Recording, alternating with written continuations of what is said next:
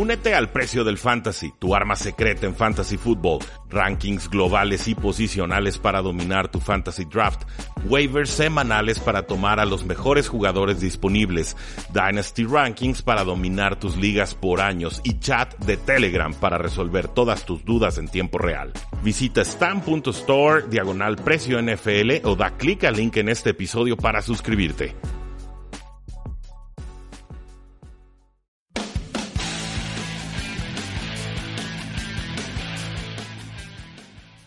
Saludos a todos y bienvenidos a un programa más de Tres y Fuera, donde la NFL no termina y nosotros tampoco. Mi nombre es Rudy Jacinto, me encuentran en Twitter como arroba paradoja NFL y es para mí un gusto tener este tercer episodio sobre rankings de Fantasy Football 2019 con nada más y nada menos que el experto y el gurú y el analista Mauricio Gutiérrez. Mauricio, ¿cómo te encuentras?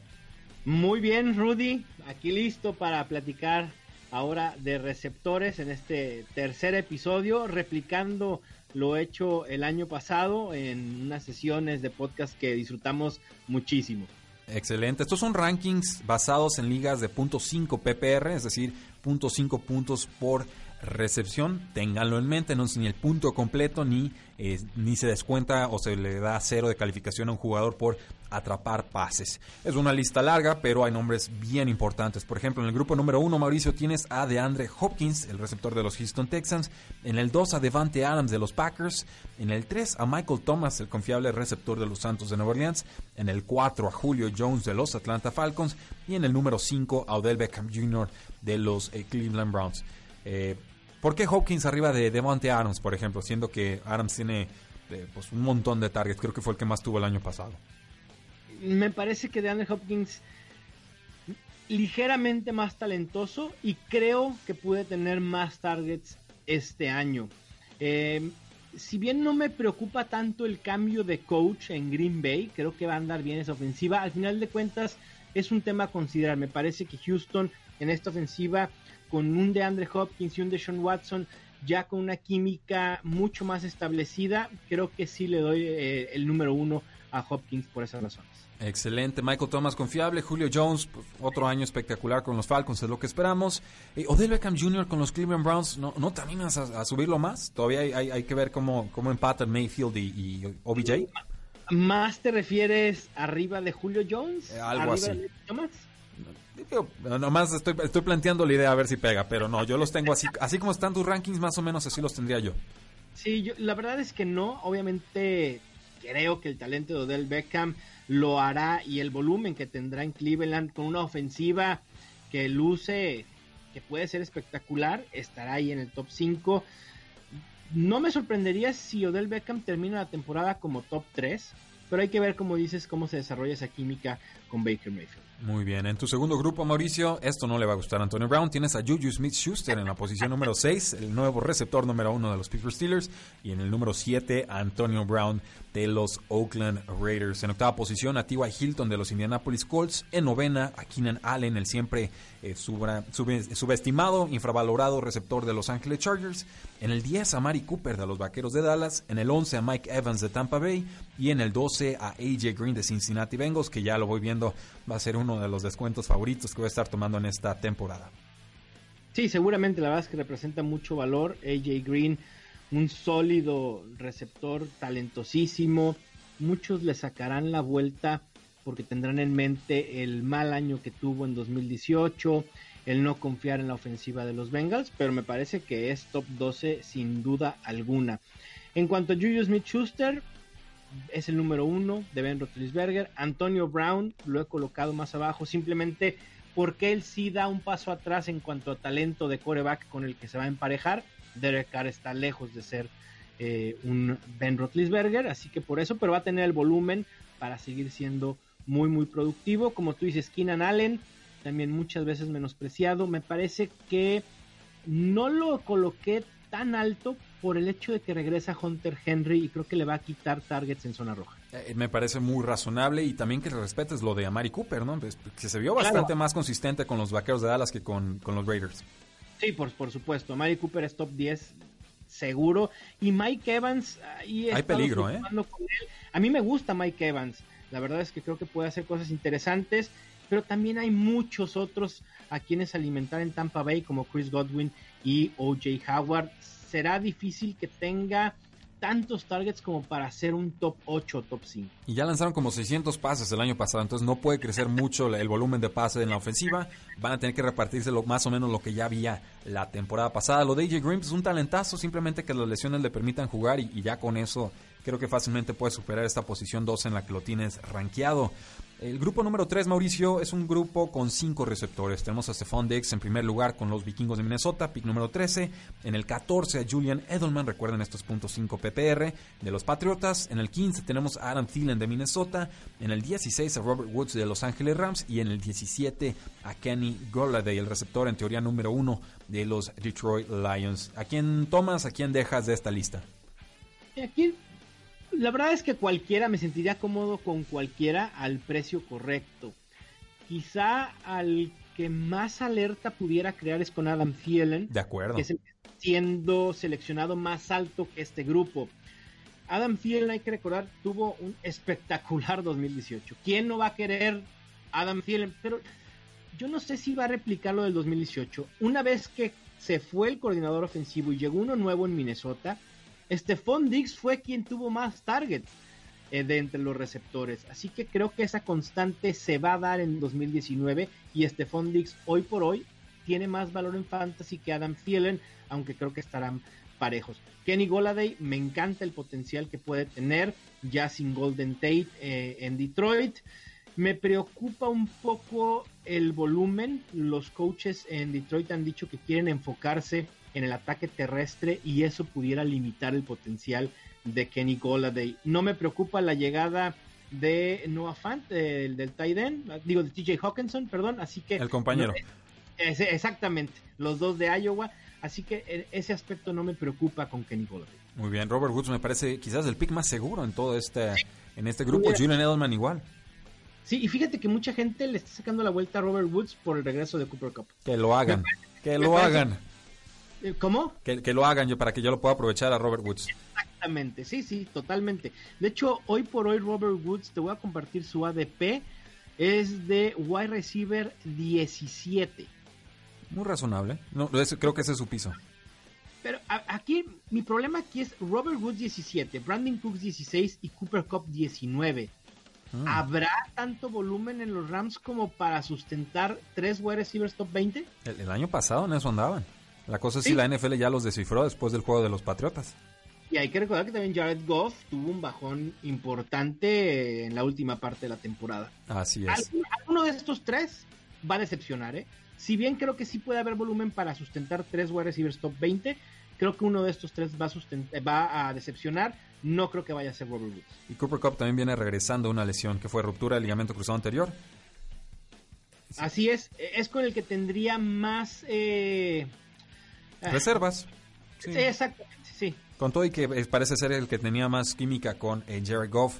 En tu grupo número 4, Mauricio, empiezas con Chris Godwin, el receptor número 2 de los Tampa Bay Buccaneers. 19 tienes a Brandon Cook de los Rams. En el 20, el primer receptor de los Kansas City Chiefs, Sammy Watkins. En el 21, el receptor número 1 de los Seattle Seahawks, Tyler Lockett. En el 22 al receptor número 1, por menos de los abiertos, eh, Alshon Jeffrey de Filadelfia. En el 23 a Cooper Cup de los Rams. En el 24 el primer receptor de los Carolina Panthers, DJ Moore. En el 25 al receptor número 2 de los Atlanta Falcons, Calvin Ridley. Y en el 26 al teórico receptor número 1 de los Jets de Nueva York, Robbie Anderson. ¿Qué, es, ¿Qué está sucediendo en este grupo? Me encanta Chris Godwin, Rudy, y creo que como se podrán dar cuenta de esta serie de, de podcast, me encanta la potencial en general de Tampa Bay para este año. Creo que Chris Godwin como talento es espectacular. No me emociono tanto porque está Mike Evans, está OJ Howard, que le pueden quitar eh, pues esa generación de puntos fantasy. Si la gente no se vuelve loca y Chris Godwin lo pueden conseguir en el rango de wide receiver 2, en algún momento como wide receiver 10, 15, bueno, 15 pudiera ser muy alto, 17 a 20 me parece que es un rango ideal. En cuanto a Sammy Watkins, bueno, pues no sabemos qué va a pasar con Tyreek Hill. Es casi un hecho que perderá parte de la temporada. No sabemos qué tan grande será la suspensión. Me parece que puede tener muy, muy buenos números si logra mantenerse sano en una ofensiva junto a Patrick Mahomes. Tyler Lockett me parece que también ha sido infravalorado, sobre todo ahora con la noticia de el retiro de Doc Baldwin. Interesantemente, el ADP de Tyler Lockett se ha mantenido en este rango, pero el de DK Metcalf se ha disparado, lo cual me parece un error. Yo soy un enamorado de Tyler Lockett y creo que es el, el, el, perdón, el wide receiver de este grupo que pudiera tener más posibilidades de colarse en el top 12. Me gusta ese análisis. La gente creo que, bueno, el público por lo menos en general, no los analistas más experimentados, eh, están pensando que DK Metcalf va a ser ese receptor número uno, que no se descarta, pero es muy complicado para un receptor novato establecerse como tal. Tyler Lockett pues, ya está prácticamente las mil yardas por temporada y es altamente eficiente en zona roja y en pases profundos. Entonces me gusta esa, ese, punto. Eh, DJ Moore, muchas yardas después de recepción, es más un receptor slot que alguien que te ataque en las zonas periféricas o en las bandas, pero eh, con Cam Newton ese ataque rápido, deshacerse el balón eh, con mayor agilidad, creo que puede producir. Creo que DJ Moore está llamado para ser importante en la NFL, sobre todo en ligas PPR. Eh, Calvin Ridley empezó muy fuerte la temporada, después se fue enfriando un poco, pero si pensamos que los Falcons van a ser poderosos al ataque, pues Calvin Ridley será parte importante de eso. Y Robbie Anderson, tú sabes que yo llevo muchos años enamorado de Robbie Anderson, creo que se están juntando las piezas para que por fin este sea el año del estirón y se consolide como un top 15. Puede ser, ¿eh? La verdad es que Robbie Anderson es uno de mis picks favoritos también en este, junto con Calvin Ridley. Creo que también Calvin Ridley puede ser interesante y uno tiene que pagar menos por este tipo de jugadores que quizá por los de la parte alta de este grupo, así que pudieran ser más redituables. Muy bien, el grupo 5 y es una lista un poco más vasta. Mike, Mike, Williams en la posición 27, el receptor número 2 de los Chargers. En el 28 al veteranísimo Larry Fitzgerald de Arizona. En el 29 a Jarvis Landry de Cleveland, ese sí tómenlo ustedes, yo nunca lo tomo. En el 30 James Washington de los Pittsburgh Steelers, lo estás poniendo como el receptor número 2 teórico. En el número 31 a Allen Robinson, el primer receptor de los Osos de Chicago que aparece en tus rankings. Me gusta Allen Robinson. En el 32 Tyler Boyd, el receptor slot de los Cincinnati Bengals. En el 33 a Marvin Jones de Detroit. Te adelanto, prefiero a Marvin Jones que a Kieran Johnson, perdón, Kieran Johnson, que a Kenny Golladay en, a esos precios. En el 34 a Sterling Shepard, el receptor slot de los Gigantes de Nueva York. En el 35 a Didi Westbrook, el primer receptor de los Jacksonville Jaguars, me parece otro sleeper. En el 36 Cortland Sutton de Denver, no me enamora tanto lo que vi de él la temporada pasada. En el 37 a Will Fuller de Houston, a este lo voy a tener en todas mis ligas. En el 38 Christian Kirk de Arizona, también lo voy a tener en todas mis ligas de PPR. A Corey Davis, 39 el receptor número 39 en tu rankings, receptor de Tennessee. Un mundo de targets garantizados. La pregunta es qué tan eficientes van a ser esos targets, pero me parece un precio muy justo por él. En el 40, Emmanuel Sanders de Denver. Yo no creo que regrese bien de la lesión Mauricio a los 32 años. Me parece muy osado. Prefería pensar en un Deshaun Hamilton como big slot en esa ofensiva. Dante Pérez, San Francisco, el número 41 de tus rankings. Otro jugador que genera muchísima separación de sus defensores. Creo que se va a convertir en el receptor número uno de ese equipo. Eh, detrás de George Kittle, por supuesto. Número 42, Jerónimo Allison, el, teórico receptor slot de la ofensiva de los Green Bay Packers. Un primer mes poderosísimo el año pasado antes de su lesión. Lo tengo en muchas ligas de dinastía. Creo que va a seguir produciendo.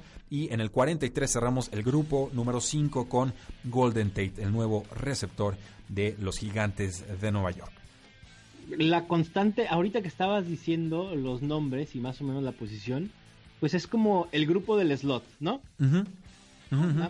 ese que tiene potencial de tener muchas recepciones, jugadores que quizá no dan tantas yardas después de la recepción. Mis favoritos de este grupo, Mike Williams. Mike Williams, en los últimos 10 años, solo 16 jugadores han podido terminar como top 20 de fantasy con menos de 100 targets. Mike Williams lo hizo el año pasado con solo 66. El potencial que tiene Mike Williams en esta ofensiva de los Chargers me gusta bastante. Y también por eso he descontado un poco a Keenan Allen.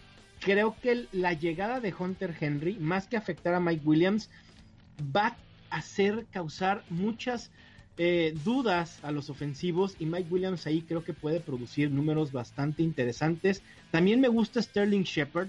Yo lo veo jugando un poco más por fuera que en el slot. En ese rol tengo a Golden Tate. No sé si estés de acuerdo conmigo. Sí, sí, vamos, se, repiten un poco Shepard y, Tate, pero quiero pensar que el equipo va a apostar más por el talento que acaba de renovar que por el que llegó en agencia libre. De igual manera, yo estoy descontando mucho a Shepard y, a Golden Tate, por más que me gustan mucho los dos jugadores, más Golden Tate a, mi parecer. Eh, prefiero apostar, digamos, por un Evan Engram en, en, ala cerrada. Creo que por ahí podría llegar la producción aérea. Eh, es lógico, sí, hace sentido. Y otros de mis favoritos, Christian Kirk y Dante Pettis de San Francisco. Lo que hizo el año pasado Dante Pettis fue bien interesante, estará en su segundo año y es cuando comienza a dar ese estirón los receptores. Excelente. Eh, pasamos al grupo número 6, Mauricio, también es una lista bastante vasta. Tenemos a Curtis Samuel de los Carolina Panthers en el número 44. Eh, me encanta este jugador, eh. si lo pueden comprar en ligas de dinastía, ahora es cuando creo que va a explotar. En el 45 tenemos a Anthony Miller de los Osos de Chicago, receptor número 2. En el 46 a Kiki Couty, el receptor número 3 de los Houston Texans. En el 47 aparece el receptor de los Patriotas de Nueva Inglaterra, el novato Enkeel Harry. Eh, tenemos en el 48 a Robert Foster de Buffalo. Ah, me gusta este ranking, Mauricio. Te, brillaron los ojos. No, no, me, hizo ganar una semifinal de mucho dinero que no debía haber ganado. Y por simplemente, no, eh, creo que menos del 1% de dueños fantasy lo tenían en sus rosters. Y ya ni digamos ponerlo de titular. Pero yo lo estudié, me gustó, lo me la jugué. Y me respondió el muchacho en ese cierre de campaña. Entonces, sí, Robert Foster siempre tendrá un lugar muy especial en mi corazón. En el 49, Michael Gallup, el receptor número 2 de los Dallas Cowboys. En el 50, el velocista y amenaza profunda de los San Francisco 49ers, Marquise Godwin. 51, Marquise Lee de Jacksonville sigue lastimado, sería el teórico receptor slot. En el 52, el novato DK Metcalf de Seattle Seahawks, la amenaza profunda para el play action y jugadas de improvisación de Russell Wilson. En el 53 de Sean Jackson con Filadelfia, regresa a su casa. Me parece muy descontado de Sean Jackson. Yo creo que aunque va a ser inconsistente, va a producir más alto que a este nivel. Con Buffalo tenemos en el 54 a John Brown, que llega de los Baltimore Ravens, otro jugador que se nos encanta. En el 55, Marquez Valdez Scantling de Green Bay Packers. Creo que aquí hay un severo descuento según los reportes que nos llegan desde Packerlandia. En el 56, el novato Paris Campbell de Indianapolis Colts, posible receptor número 2, pero probable receptor número 3, detrás de T.Y. Hilton y de Devin Funches, que llegó en agencia libre de las Panteras de Carolina. Receptor número 1 de Miami, Kenny Stills, pero hasta la posición número 57. Terrell Williams con Oakland en el 58. Devin Funches de Indianapolis con el 59. Jamison Crowder llega de Washington Redskins a los Jets en el 60. Deshaun Hamilton con Denver Broncos en el 61. Insisto, aquí me parece que hay un muy importante descuento. Y Adam Humphries que llega de Tampa Bay como receptor slot de Tennessee en el 62. Eh, ¿Qué nombres te gustan de esta lista, Mauricio, y cuáles quisieras evitar? Creo que coincidimos mucho con Curtis Samuel, eh, Robert Foster, Deshaun Jackson, a quien seguramente voy a estar moviendo arriba en mis rankings, también a Deshaun Hamilton, sobre todo ya viendo cómo puede regresar Emmanuel Sanders, ¿no? Me parece que ese es el tema más importante y ver también cómo estará esa ofensiva con Joe Flaco. Hay que esperar a la pretemporada para ver cómo se asienta esto y entonces rankear en consecuencia. Pero son los jugadores que más me interesan. De los novatos, pudiera ser Kill Harry. Al final de cuentas, alguien tiene que absorber los targets que deja Gronkowski. Evitaría a DK Metcalf porque está siendo seleccionado muy alto para mi gusto. Me gusta Paris Campbell como apuesta de lotería en una ofensiva tan prolífica como la de Indianapolis Colts. Muy bien, me, gustan esas, esas recomendaciones. Pasamos al grupo número 7. Mauricio, también un nombre hay nombres importantes, Dante Moncrief como receptor de Pittsburgh, lo tendrías como tu receptor número 3. Yo creo que va a abrir la, campaña como receptor número 2.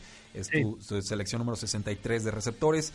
Terry Hill por fin hace la aparición en el 64. Aquí el, volado de volados.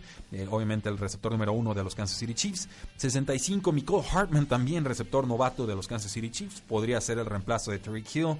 Eh, Devonte Parker, Dios mío, este nombre, cómo nos ha quemado en el pasado, receptor de Miami, lo renovaron. En, y un año más. Y sí, que digo, otro season con buenas noticias y cero producción en campaña regular, ¿no? Pero bueno, ahí está en el 66. Mohamed Sanu, receptor número 3 de los Atlanta Falcons, 67. En el 68, Taylor Gabriel de los Osos de Chicago. Tuvo algunos buenos partidos el año pasado.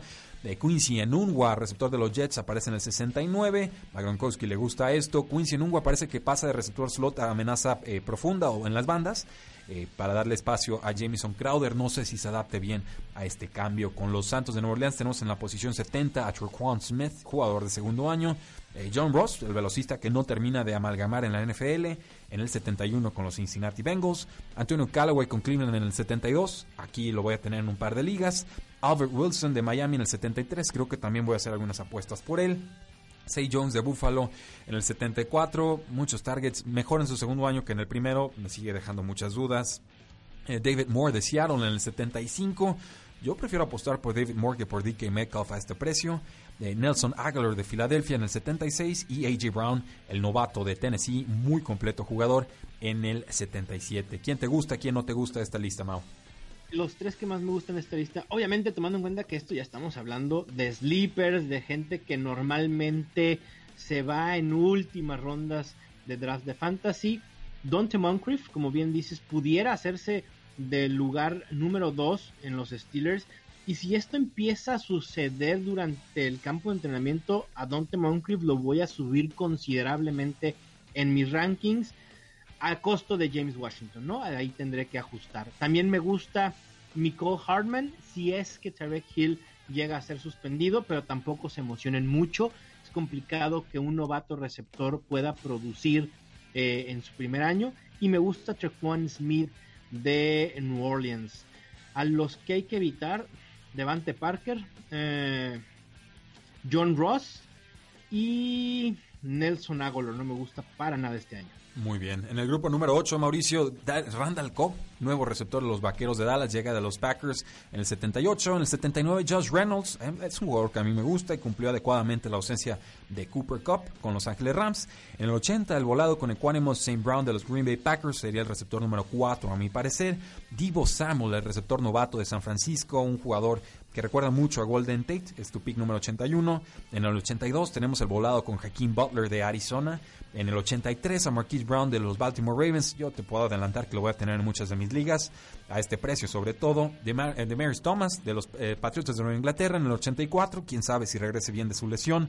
Josh Dawson, la perenne decepción de Washington Redskins en el 85 de Juan Taylor de Tennessee, algunos buenos partidos el año pasado en el 86. DJ Chark de los, eh, los Jacksonville Jaguars, no le tengo mucha confianza desde que era novato, mucha velocidad y poco más. En el 87, Ted Ginn a los 34 años con los Santos de Nueva Orleans, ¿le alcanzará para un año más? Yo creo que no. En el 88, Paul Richardson de Washington, amenaza profunda. En el 89, eh, tenemos a Andy Isabella, el novato de Arizona, en el, la posición 90.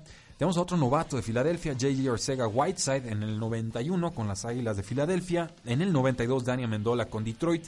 Hay buenos reportes de Amendola. En ligas PPR podría ser todavía útil. Con las pantallas no, no comencemos, Rudy, no comencemos. Estamos hablando del pick número 92. Estás hablando de una selección de 160 más o menos en un draft. Ok, vale la pena un volado por Amendola. Digo, en unas ligas que tengas 20, 22 lugares de roster en PPR profundos. sí me animo, ¿eh? es lo único que estoy diciendo. Eh, con Chris Hogan, amenaza profunda, ya no tan efectiva con las Panteras de Carolina, llega de los Patriots de Nueva Inglaterra, pick número 93. En el 94, Willie Snead de Baltimore, creo que podemos hacer la apuesta por él, fue de lo más confiable que hubo con Baltimore el año pasado, pero eso es de cinco recepciones en el slot y, poco más. Eh, Chris Conley ha tenido buenos reportes con los Jacksonville Jaguars, está en el 95. Killen Cole, otra amenaza profunda de Jacksonville que decepcionó muchísimo el año pasado en el 96. Y cerramos la lista con Trey Quinn de los Washington Redskins, receptor slot en el 97. Es una lista muy amplia, Mauricio. Por supuesto, ya son jugadores con muchos defectos en su juego o, con roles muy pocos claros, pero eh, ¿qué nombres te intrigan como para seleccionarlos en rondas ya de doble o hasta de triple dígito? Aquí, como, como dices, son volados realmente y aquí hay que buscar ese potencial. Por ejemplo, prefiero alguno de los novatos como Divo Samuel, Marquise Brown, que un Randall Cobb, que ya sabemos que va de salida. Eh, me gustan los novatos que mencioné. También me gusta Trey Quinn, que pudiera hacerse de la titularidad en el slot en Washington con la salida de Jamison Crowder. Eh, en general. Chris Conley, ¿no, te intriga? ¿Perdón? Chris Conley de Jacksonville, que llega de Kansas City. No me encanta, realmente. No estoy apostando en un buen año de, de Nick Foles. Realmente creo que va a tener muchas deficiencias ese ataque aéreo. Muy bien. Y en tu último grupo, Mauricio, esto sí ya es la, el sótano del sótano, pasamos por el infierno y abrimos un sótano más. Eh, Michael Crafty todavía gente libre en el 98. Cordell Patterson llega de los Patriots a Chicago en el 99. Richard Higgins de Cleveland en el 100. Creo que va a terminar mejor que 100, pero es muy difícil utilizarlo en nuestras ligas. Cole Beasley llega de Dallas a Buffalo al 101. En el 102 tenemos a Ryan Grant de los Oakland Raiders. Eh, a Cameron Meredith que no termina de recuperarse de su lesión en el 103 con los Santos de Nueva Orleans y en el 104 redondeamos la lista, como no, con Philip Dorset que fue renovado un año más con los Patriotas de Nueva Inglaterra. Ni se molesten en seleccionarlo. Realmente ya este ranking es para ligas mucho más profundas. Eh, necesitaríamos de lesiones de alguno de los titulares para que estos pudieran tener un rol mucho mayor, ¿no? Sobre todo Rashard Higgins, Cordell Patterson, Cole Beasley eh, y Philip Dorset. Sí, ya son nombres sumamente profundos. Cameron Meredith me sigue intrigando, pero tiene que mantenerse sano y productivo. Eh, Mauricio, ¿cómo te podemos buscar en redes sociales? Me encuentran en Twitter como arroba mgutierrezNFL. En Facebook el fanpage es Estadio Fantasy. Y todo el contenido de Fantasy Football lo pueden encontrar en Estadio Fantasy Com, ahí hay artículos, podcasts, etcétera. Todo lo que necesitan saber para empezar a estudiar para su trabajo. Excelente, Mauricio. Y no olviden también seguirnos en todas nuestras formas de contacto. Estamos en Facebook, en Twitter, en Instagram, en YouTube. Y también se pueden suscribir a este podcast, Tres y Fuera NFL, desde su celular, a través de Spotify, de iTunes, de Stitcher y de eBooks. Eh, muchísimas gracias, Mauricio, por apoyarnos en este tercer episodio de análisis de Fantasy Football rumbo a la temporada NFL 2019. Gracias a ustedes y a todos los que nos escuchan. Les mando un abrazo. Así es, la NFL no termina y nosotros tampoco. Tres y fuera.